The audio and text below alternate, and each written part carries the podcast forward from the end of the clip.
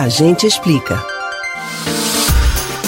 Duas semanas se passaram desde o último feriadão aqui no Brasil. Era dia 3 de junho e celebrávamos a data de Corpus Christi.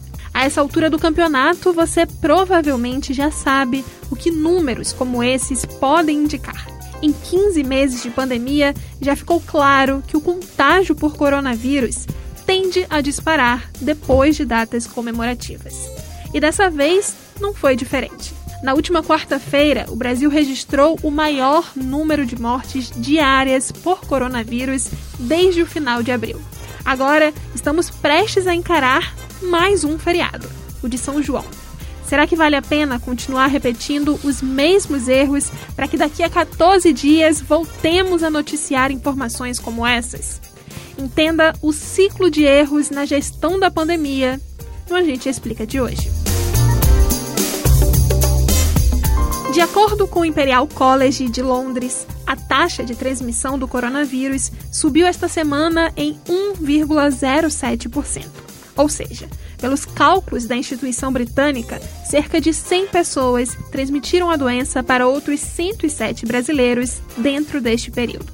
Especialistas acreditam que a taxa de contágio já estava alta no período que antecedeu o último feriado, mas que foi a data, ou melhor, o comportamento das pessoas durante este período que empurrou o aumento de casos, funcionando assim como uma espécie de catalisador. A soma dos dados de sete dias e a divisão do resultado por sete para conseguir mudanças bruscas nos registrados nos fins de semana já ultrapassa duas mil mortes novamente, algo que não acontecia desde os meados de abril.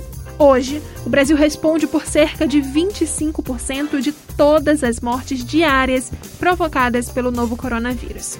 Por isso, fazemos a mesma pergunta: vale a pena repetir os mesmos erros? O que costuma acontecer em feriados é que muitas pessoas aglomeram, viajam, deixam os cuidados de lado e assim se contaminam. Um caso já conhecido. A análise que compara a média móvel de novos casos nas datas comemorativas mostra maior probabilidade de transmitir o vírus em até 14 dias após ser infectado. Desde os feriados de novembro de 2020, a menor variação identificada foi de 10%, constatada 14 dias depois do Natal. O maior aumento se deu depois, referente ao feriado de Ano Novo, em 1 de janeiro, a média de novos casos estava acima de 36 mil. 14 dias depois, saltou para 54.255. Um grande ponto que precisa ser levado em consideração a partir de agora é em relação ao descuido dos vacinados. A falsa sensação de que a pandemia acabou para essas pessoas pode gerar ainda mais infecções.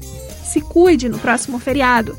A pandemia não acabou e você ou pessoas próximas podem se prejudicar por conta de um descuido.